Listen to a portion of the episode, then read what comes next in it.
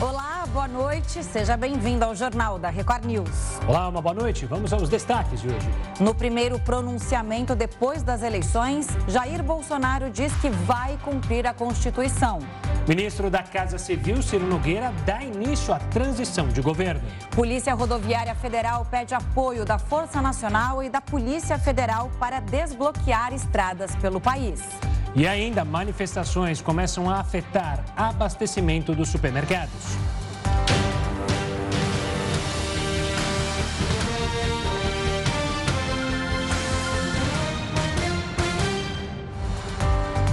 O presidente Jair Bolsonaro visitou a sede do Supremo Tribunal Federal nesta terça-feira, depois do primeiro pronunciamento desde o resultado das urnas. O repórter Matheus Escavazini acompanhou o dia em Brasília. Oi, Matheus, boa noite. As suas informações.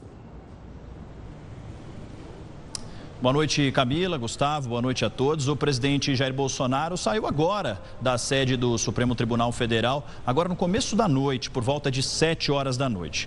O Supremo já havia emitido uma nota é, reconhecendo a importância do pronunciamento do presidente Jair Bolsonaro, um pouco antes aí da visita dele até o Supremo para conversar com os com ministros. O encontro foi fora da agenda oficial e foi logo após, então, a primeira declaração declaração após quase dois dias de silêncio do presidente que aconteceu é, depois do, da derrota no segundo turno das eleições. O compromisso durou cerca de uma hora e, na saída, o ministro Edson Fachin, do Supremo Tribunal Federal, falou rapidamente com jornalistas e disse que Bolsonaro usou a palavra acabou é, segundo Faquim, a declaração demonstra que esse é o momento de olhar para frente, reconhecendo, é, segundo Faquim, o Bolsonaro reconhecendo que, é, de fato, acabou, acabou o embate e acabou a, a situação é, do governo.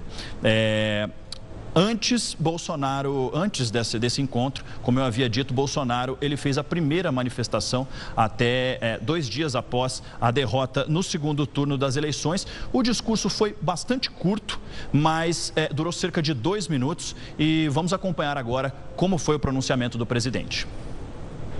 Depois de 44 horas da divulgação do resultado das urnas, Jair Bolsonaro foi a público comentar o resultado das eleições. Antes de realizar a declaração, o presidente se reuniu com os principais ministros. O pronunciamento era aguardado desde domingo. Além da expectativa sobre o reconhecimento da derrota nas eleições, a fala de Bolsonaro sobre os protestos que bloquearam estradas também era aguardada. Em um discurso breve, o presidente agradeceu os 58 milhões de votos que recebeu no domingo e afirmou que as manifestações de caminhoneiros são fruto de indignação e sentimento de injustiça com o processo eleitoral. Quero começar agradecendo os 58 milhões de brasileiros que votaram em mim no último dia 30 de outubro. Os atuais movimentos populares são fruto de indignação esse sentimento de injustiça de como se deu o processo eleitoral. As manifestações pacíficas sempre serão bem-vindas, mas os nossos métodos não podem ser os da esquerda, que sempre prejudicaram a população, como invasão de propriedades, destruição de patrimônio e cerceamento do direito de ir e vir. A direita surgiu de verdade em nosso país. Nossa robusta representação no Congresso mostra a força dos nossos valores: Deus, pátria, família e liberdade. Formamos diversas lideranças pelo Brasil. Nossos sonhos seguem mais vivos do que nunca. Somos pela ordem e pelo progresso. Mesmo enfrentando todo o sistema, superamos uma pandemia e as consequências de uma guerra. Sempre fui rotulado como antidemocrático e, ao contrário dos meus acusadores, sempre joguei dentro das quatro linhas da Constituição. Nunca falei em controlar ou censurar a mídia e as redes sociais. Enquanto presidente da República e cidadão, continuarei cumprindo todos os mandamentos da nossa Constituição.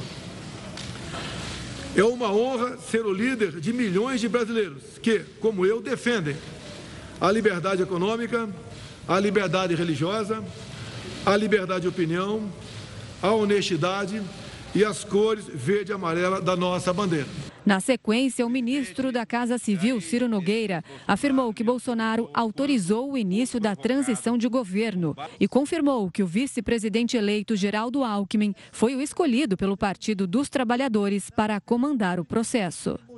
Presidente Jair Messias Bolsonaro me autorizou, quando for provocado, com base na lei, nós iniciaremos o processo de transição. A presidente do PT, segundo ela, em nome do presidente Lula, disse que na quinta-feira será formalizado o nome do vice-presidente Geraldo Alckmin. Aguardaremos que isso seja formalizado para cumprir a lei no nosso país. Em Goiás, protestos paralisaram o trânsito na BR-060, com bloqueio das faixas e até fogo em pneus. O repórter Gabriel Almeida está em Rio Verde e traz detalhes. Boa noite, Gabriel. Suas informações. Boa noite, Gustavo. Boa noite também você, Camila. Boa noite a todos que nos acompanham. Olha, nesse momento, nós estamos aqui às margens da BR-060, na cidade de Rio Verde, que fica a cerca de 200 quilômetros da capital do estado. Aqui, desde manhã, acontecem as manifestações e os manifestantes fazem, inclusive, nesse momento, uma oração. Eles que conversaram com a Polícia Rodoviária Federal há pouco e a Polícia Rodoviária Federal fez com que esses manifestantes deixassem os caminhões caminhões, os caminhoneiros passarem por aqui e esses caminhoneiros forem passando. Nesse momento só para por aqui os caminhoneiros que querem e têm a liberdade de fazer isso.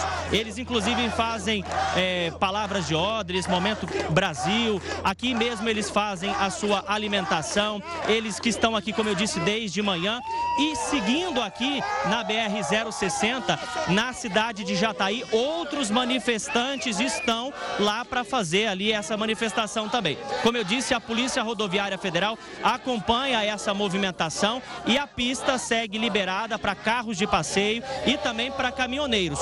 Só param os caminhoneiros que querem por livre e espontânea vontade. Vou colocar aqui para o pessoal poder escutar um pouquinho de casa. Eles cantam também o hino nacional e na sequência eu volto com vocês aí no estúdio.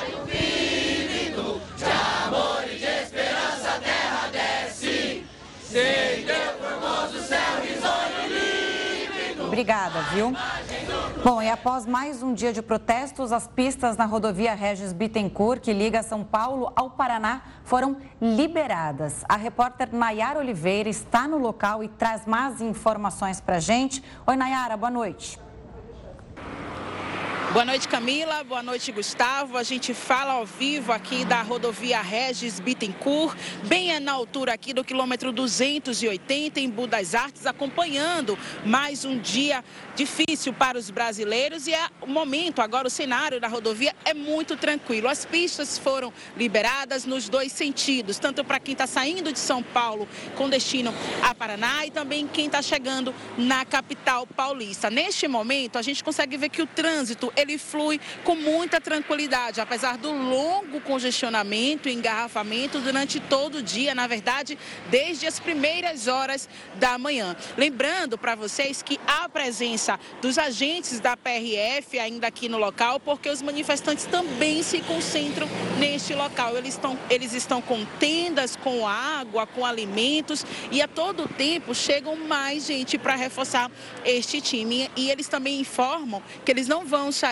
por isso mesmo a PRF faz também aqui este plantão, mas o clima por aqui é muito tranquilo, muito tenso, bem diferente do início das primeiras horas, do início da tarde também, quando a gente conseguiu acompanhar aí as intervenções, tanto da PRF como também as intervenções da tropa de choque, mas neste momento o cenário é de tranquilidade. De um lado, há os manifestantes acampados, há também a presença da PRF aqui na rodovia Regis Bittencourt, em Budas Artes, altura do quilômetro 280.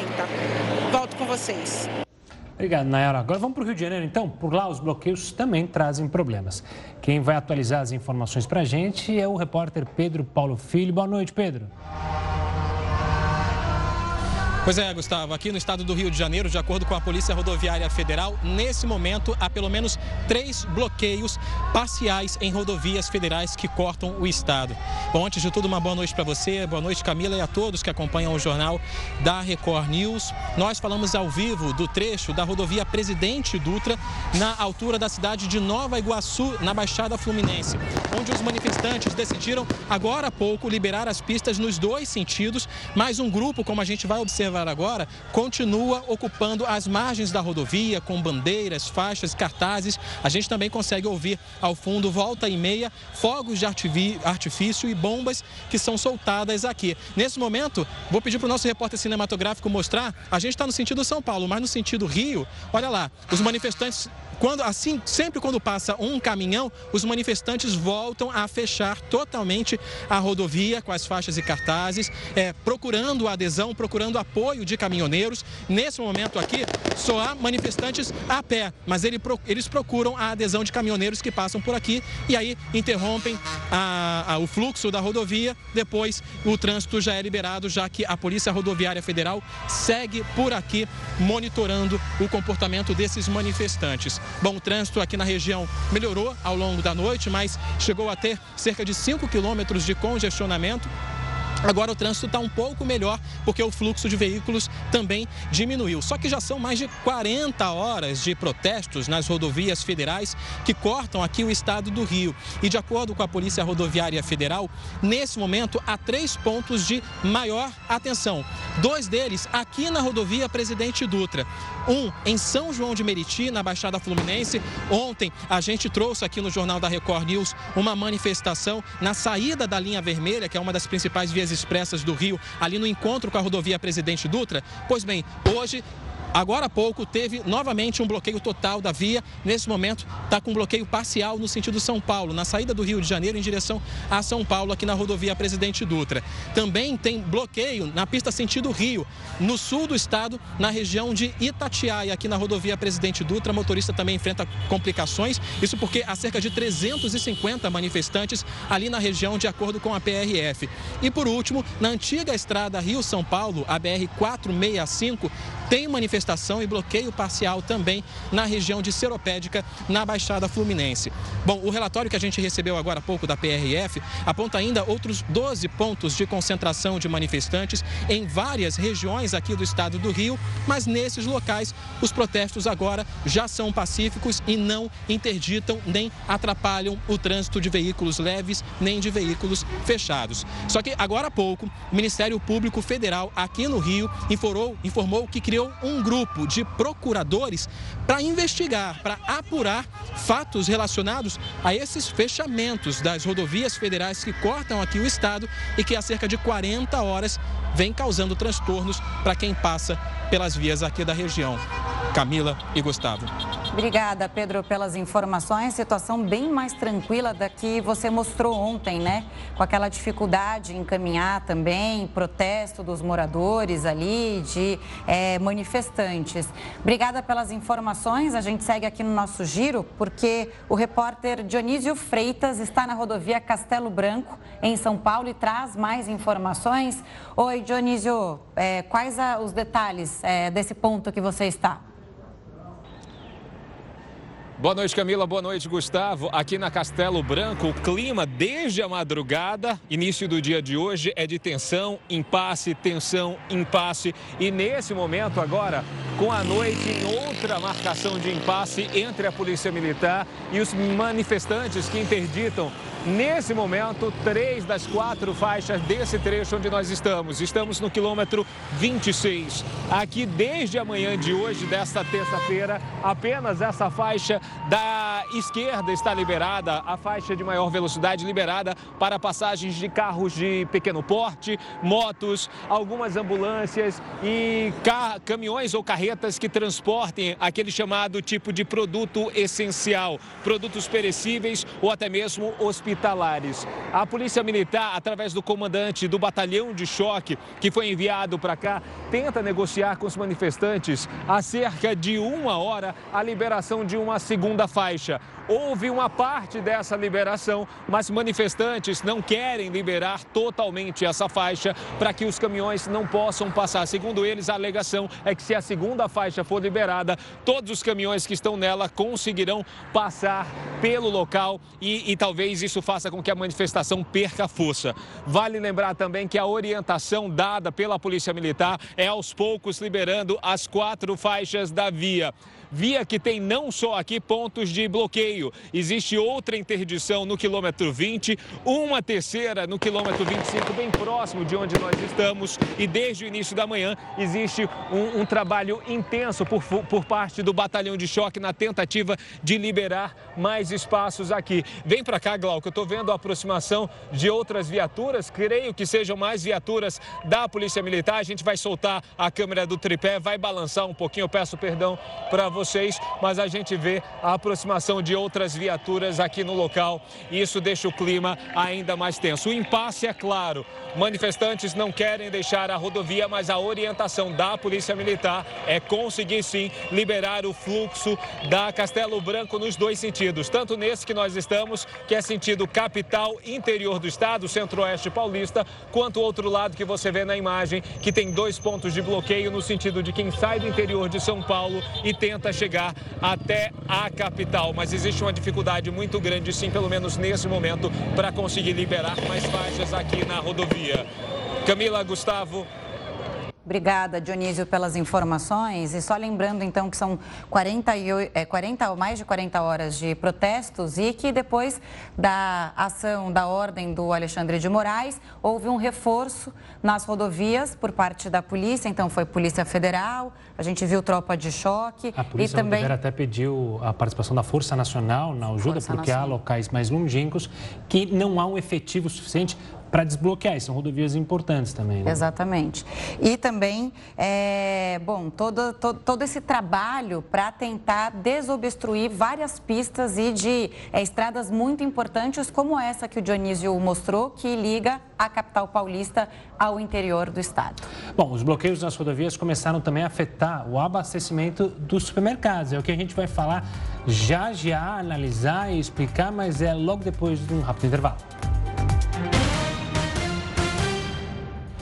E a rodovia Hélio Schmidt, que dá acesso ao aeroporto de Guarulhos, ainda enfrenta problemas por causa das paralisações. Quem tem mais informações sobre a situação do local é o repórter Éder Fritsch.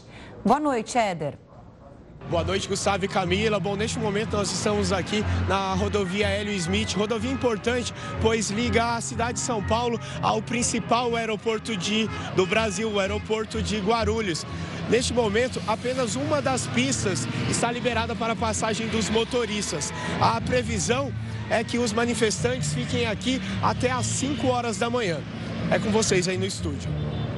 Obrigado, Eder. Olha, os bloqueios em rodovias realizados por caminhoneiros também afetaram a operação dos aeroportos. Como a gente está vendo, o Smith é a principal ligação para você chegar ao aeroporto de Guarulhos. Centenas de brasileiros tiveram as viagens afetadas e assuntos para ele.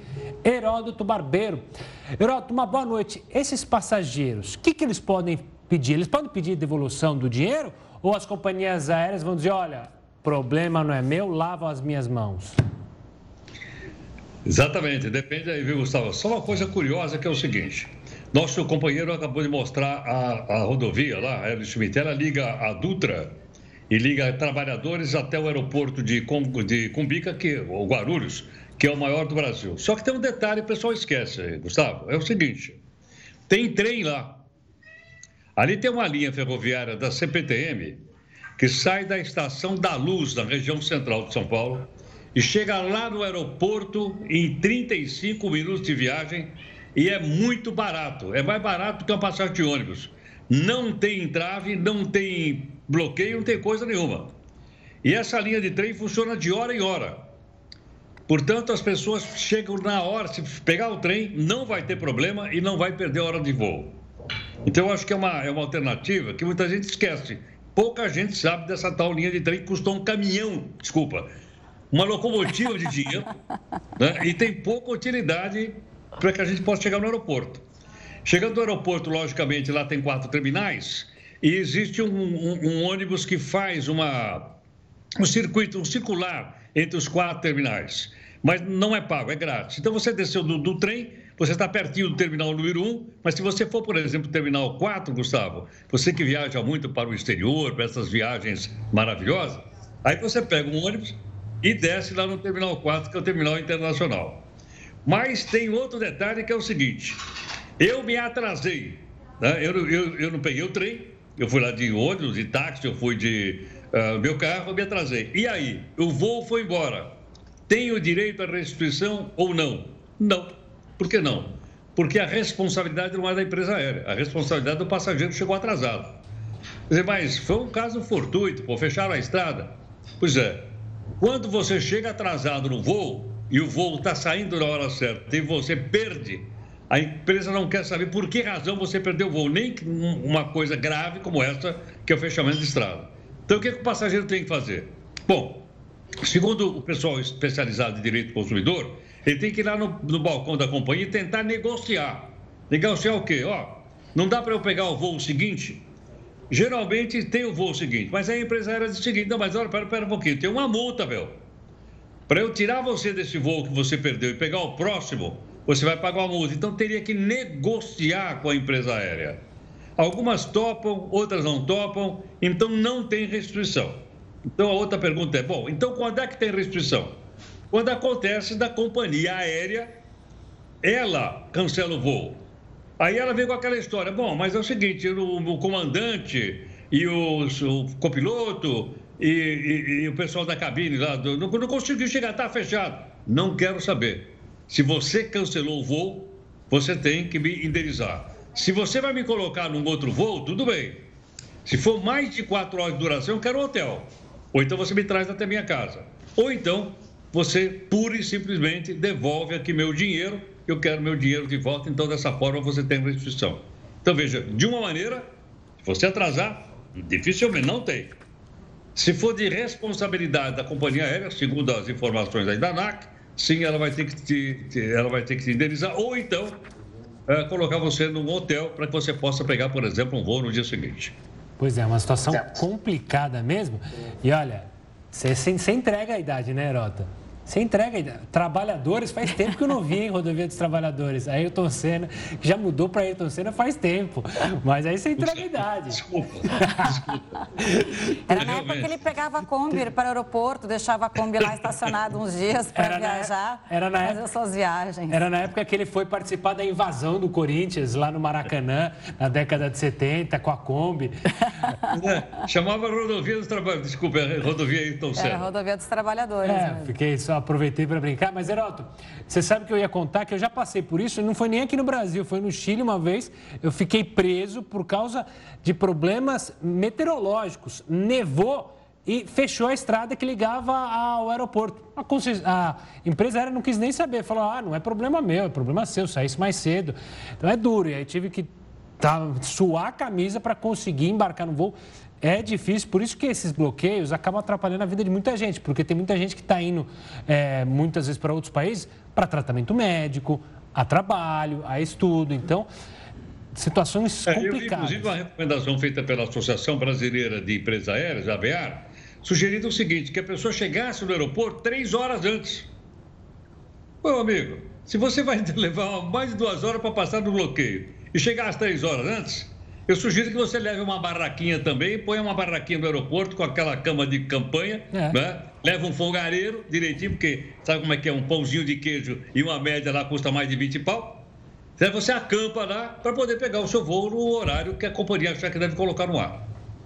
Pois é, Heraldo, obrigado pela participação e foi muito bem lembrada essa questão do trem, do metrô. Um forte abraço e até a próxima. Até mais, queridos. Obrigado. Boa noite. Tchau. E o bloqueio nas rodovias tem afetado diferentes setores econômicos, né? Já há relatos de falta de abastecimento por parte da Associação Brasileira dos Supermercados, também alguns insumos de saúde Exato. que faltam no sul do país. Oxigênio, então, quer dizer, quanto mais tempo passa, pior fica para regularizar a situação, né? E é bom lembrar que algumas empresas estão até também fazendo uma mudança na logística, porque preocupadas com isso, estão falando, olha, a gente vai ter que reordenar isso aí, né? O Instituto Butantan também não estava recebendo insumos para fazer vacinas, enfim. A gente vai entrevistar agora o Paulo Feldman, que é professor de economia da USP e está conectado com a gente para analisar todos esses efeitos. Professor, boa noite. Eu e o Gustavo, a gente fazia um panorama aqui, mas eu queria saber, a gente tem Paulo Feldman já? Mas a gente queria saber quais são os efeitos dessas 40 horas de manifestações pelo Brasil, né? Boa noite para você. Boa noite, é um prazer estar aqui com vocês novamente, Camila e Gustavo. Muito obrigado pelo convite. Veja, os impactos econômicos são muito grandes, né? Porque o, o, dependendo do, do da dimensão do bloqueio, o país pode parar completamente. Isso já aconteceu durante o governo Temer.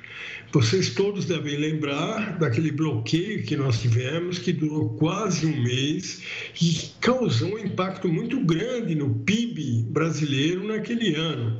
Quer dizer, há divergências a respeito do tamanho do impacto, mas ele foi algo de no mínimo 1% talvez deva ter chegado a 2% a menos no crescimento anual do PIB daquele ano. Então, um impacto como esse realmente traz um problema sério, porque você, de cara, você para de distribuir gasolina, que é o principal combustível usado no país. É, sem combustível, sem gasolina, não há transporte nenhum. Então, é, o país para. Transporte é uma atividade absolutamente essencial, é como energia elétrica. São as duas atividades que, inclusive, a greve nesses setores é proibida praticamente no mundo inteiro, porque são setores que, quando param, o país inteiro para. Então, é, é uma greve muito, muito perigosa para a nossa economia inclusive no, do ponto de vista de abastecimento de alimentos. Os supermercados já começam a sofrer, por isso você vê a, a Associação dos Supermercados preocupadíssima e pedindo providências por parte do governo federal. Então, é, é algo realmente preocupante, que coloca em risco esse crescimento que nós estávamos tendo agora, pequeno, mas era um crescimento importante que vinha acontecendo já no segundo semestre deste ano e que mostrava que talvez o país chegasse finalmente a um crescimento de 3% ao ano. Com essa greve, isso corre risco. Pode ser que a gente não consiga chegar nem nos 2% ao ano, dependendo de quando acabar a greve. Professor, ainda olhando essa questão econômica, é, como que as empresas nos, internacionais podem olhar para isso?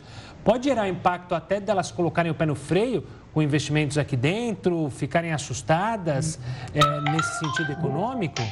Gustavo, este é o pior problema. Você tocou no assunto mais importante realmente, porque a questão é justamente é, é, é, essa: as empresas que investem em outros países, normalmente elas olham qual é a situação política do país, como está a situação política do país. O país é confiável, é, é um país onde há estabilidade, a economia funciona e vai continuar funcionando, podemos confiar no país para investir.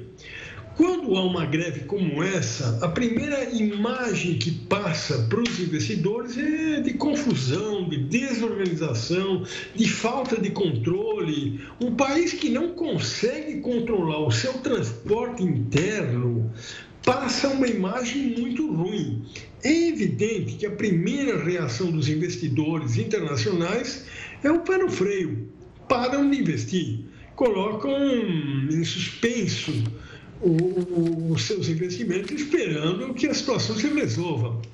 É uma imagem muito ruim para o Brasil. É, e esse ponto, Gustavo, talvez seja até mais importante que os outros a que eu me referia, a falta de abastecimento de alimentos, a falta de combustível para transportar qualquer coisa.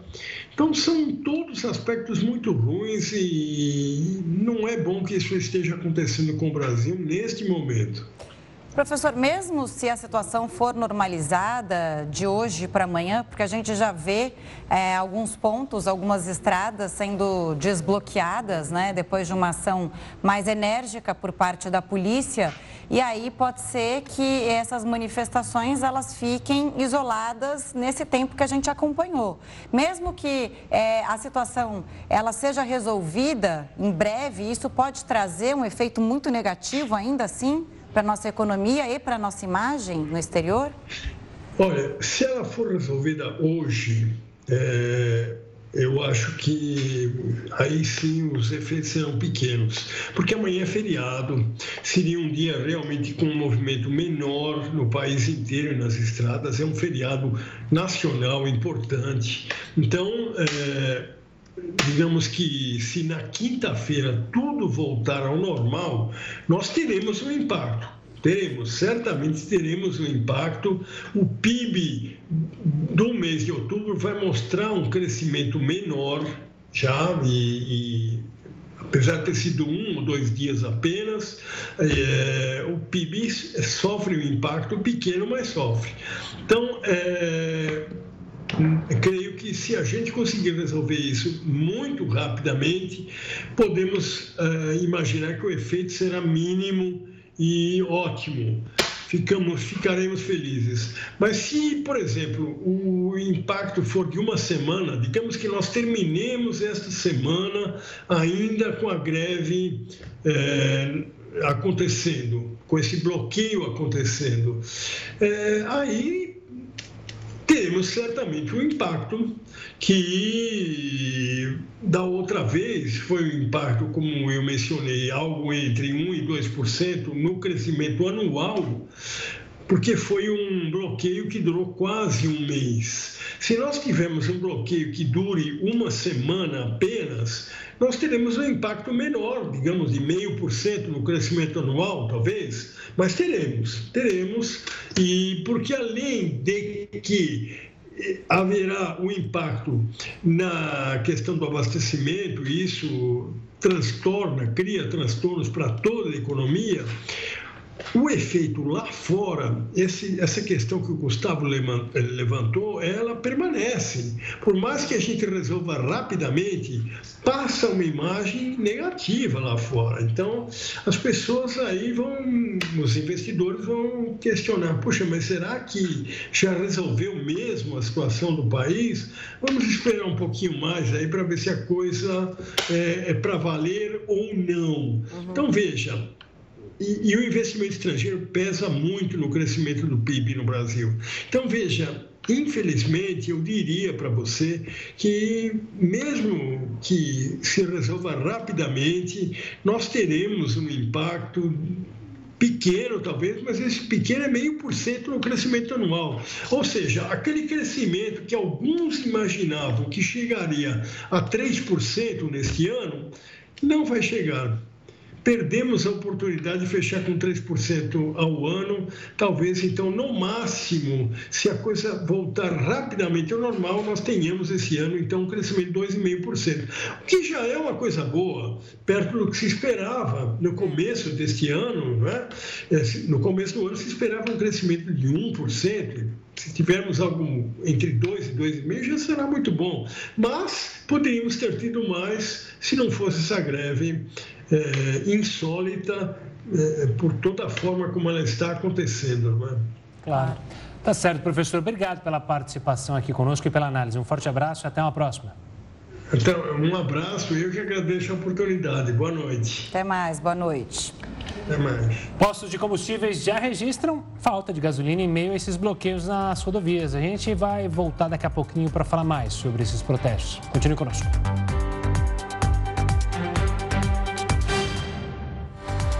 Como a gente disse antes aqui, a Associação Brasileira de Supermercados afirmou que as manifestações nas estradas já afetam o abastecimento. Para entender esses impactos, conversamos com Márcio Milan, que é vice-presidente da Abras. Márcio, boa noite, bem-vindo ao Jornal da Record News. Hoje a Abras se manifestou em relação a essa preocupação. Qual é a situação neste momento com tudo que a gente vivenciou nesses, nesses últimos dois dias? Praticamente? Bom, é, boa noite, Camila, Gustavo. Nós aqui na Abras fizemos aí um levantamento para exatamente identificar é, os problemas que poderiam estar causando sobre falta de abastecimento, né? Então nós começamos identificando é, é, agora, no, principalmente no final da tarde, esse levantamento foi o dia todo, e nós identificamos já no final da tarde que nós tínhamos aproximadamente 200 pontos é, onde estava ocorrendo algum tipo de interdição ou bloqueios para, é, parciais ou totalmente bloque, bloque, bloque, é, é, todos interditados e também alguns que estavam sendo liberados. Então, esse foi o primeiro mapeamento que nós fizemos. Depois, é, isso, esse levantamento foi a nível Brasil, identificamos algumas regiões, como aqui no próprio estado de São Paulo, nas rodovias do Castelo Branco e principalmente também na, na Regis Bittencourt, onde tiveram os maiores problemas, mas também em Santa Catarina, é, Minas Gerais, Mato Grosso do Sul, Distrito Federal, até um pouquinho de Go Goiás. E aí nós fomos também identificar, junto ao supermercado dessas regiões mais afetadas, quais seriam os tipos de produto que estava já com sinais de desabastecimentos, mesmo que alguns casos ainda pontuais. Aí nós identificamos que os maiores problemas estavam na área de fruta, legumes e verduras, depois passou pelas carnes, os açougues, frios de laticínio e depois um pouco na mercearia. E esses problemas, eles é, é, variam um pouco de, de local para local, dependendo aí da distância e também da programação que é, havia sido feito. O que era importante a gente colocar é que é, isso ocorreu numa segunda é, e terça-feira, é, logo após é, dois dias fortes que ocorrem no consumo, que é sábado e domingo. Então, normalmente, segunda e terça-feira, os, os dias da semana são dedicados para repor e fazer um abastecimento. E isso acabou sendo prejudicado aí por um grande número de supermercados aí espalhado aí pelo país. É, Márcio, é, dá para entender então pelo menos que não há desabastecimento. A gente, vocês da Abras estão, claro, observando como é, vai andar essa manifestação. E, é, eu gostaria de lembrar né, que em 2018 a gente teve algo parecido, que durou um tempo maior, e a recuperação foram quase cinco dias para a gente normalizar. Dá para se ter uma ideia de que se a situação for normalizada nessa quarta-feira, a gente não vai ter um impacto grande, tudo tende a se normalizar de maneira rápida no abastecimento? Olha, você abordou bem porque não é um desabastecimento, né? Então, a nossa preocupação por ser um, um segmento de atividade essencial para a população, a nossa preocupação em mapeamento começou bem antes. Então, eh, o que se identificou foram alguns pontos e alguns produtos que eu acabei de mencionar aqui, principalmente nos perecíveis. Em se regularizando a situação aí entre hoje e amanhã, é, isso leva aproximadamente mais uns dois dias aí para que isso seja regularizado, porque é o tempo que leva muitas vezes para o produto chegar nos CDs das lojas e, consequentemente, depois ir para a loja final, onde atende o consumidor. O que nós estamos solicitando nesse momento aos supermercados é que é, fique bastante atento ao sistema de reposição das lojas, nas gôndolas, exatamente para dar uma agilidade na medida em que os produtos foram sendo consumidos aí pelos, pelos consumidores. Tá certo, Márcio. Obrigada, viu, pelas explicações, para atualizar também a situação no país. É uma situação bastante preocupante, tensa, né? Agora é esperar para ver se tudo se normaliza e as estradas voltem a fluir normalmente. Obrigada, viu? Boa noite. Pela... Eu, boa noite, eu que agradeço. Obrigada pela entrevista. Olha, mudando de assunto, hoje à noite começa a formação de roça, é, e a Fazenda News entra logo na sequência para debater as escolhas dos peões. O fazendeiro Pelé vai dar início à formação da roça desta semana. E no decorrer do jogo, tudo pode mudar graças ao poder do lampião. E quem ganhou a prova de fogo ontem foi a Débora. Ganhou. Logo depois da decisão, a apresentadora Fabiana Oliveira repercute tudo o que aconteceu durante o reality em A Fazenda News. E para deixar o debate ainda melhor, ela recebe a ex-PO Aline Mineiro e o jornalista Gustavo Coruja. Um dos principais alvos para a roça é Pétala. E ela foi o assunto em A Fazenda News de ontem. A ex-PO, Ingrid O'Hara, disse o que pode acontecer caso ela vá para o banquinho. Eu acho a Pétala uma pessoa muito sensível. Então eu acho que ela vai dar uma sofrida indo de novo, assim, do que eu lembro de como, de como ela era e tal. Por mais que ela nos embates ali, ela vai se manter firme, mas eu acho que ela no, no interior vai dela... desgastar. Para não perder nenhum detalhe de A Fazenda, fique ligado. A Fazenda News começa logo depois da exibição do reality. Os israelenses voltaram às urnas para eleger o novo governo do país. Esse foi o quinto pleito em três anos e meio. Ao todo vão ser eleitos 120 integrantes do parlamento. O partido do ex-premier Benjamin Netanyahu e o partido do ex-ministro interino Yair Lapid são os dois favoritos na disputa. A anulação do parlamento anterior foi anunciada em 20 de junho. Na época, Naftali Bennett era o primeiro-ministro do país. Ele deixou o cargo em 1 de julho e foi substituído por Lapid, que era o ministro das Relações Exteriores. Netanyahu foi o premier israelense durante 12 anos. Em 2021, ele foi derrotado pela aliança liderada por Lapid e Bennett. O grupo era formado por oito partidos. Alguns integrantes abandonaram o governo em abril deste ano. Com isso, eles perderam a maioria parlamentar. O ex-primeiro-ministro quer voltar ao cargo. Ele pretende que o partido conquiste a maioria do parlamento, com pelo menos 61 cadeiras. O objetivo é formar um governo de direita com aliados. Segundo a imprensa israelense, Pesquisas de intenção de voto indicam que ele deve conseguir eleger entre 50 e 61 parlamentares. O grupo de Lapide nunca conseguiu mais que 56 cadeiras nas pesquisas. E o IBGE divulgou os novos números da coleta do censo deste ano. No terceiro balanço da pesquisa, o Instituto informou que mais de 136 milhões de pessoas em mais de 47 milhões de domicílios foram recenseadas. Esse número corresponde a 63,77% da população brasileira, que é estimada em 215 milhões. O IBGE disse que continua enfrentando dificuldades para fazer a coleta. Em todo o país, são mais de 90 mil recenseadores em campo. Isso é menos da metade de vagas disponíveis. Em 3 de outubro, o Instituto adiou o fim da coleta de dados para o censo de 2022. A nova previsão de encerramento é dezembro. Você já foi, né?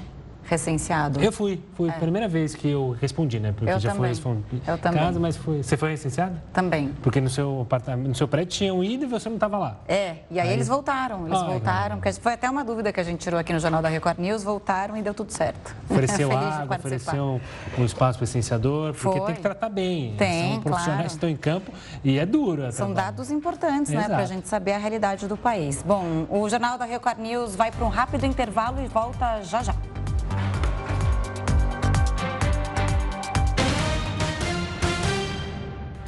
Em São Paulo, manifestantes ocuparam durante horas a rodovia Raposo Tavares e a polícia foi acionada para negociar e, claro, liberar o trânsito. Quem tem, traz, quem tem mais informações sobre a situação da estrada é o repórter Fagner Coelho. Oi, Fagner, boa noite para você.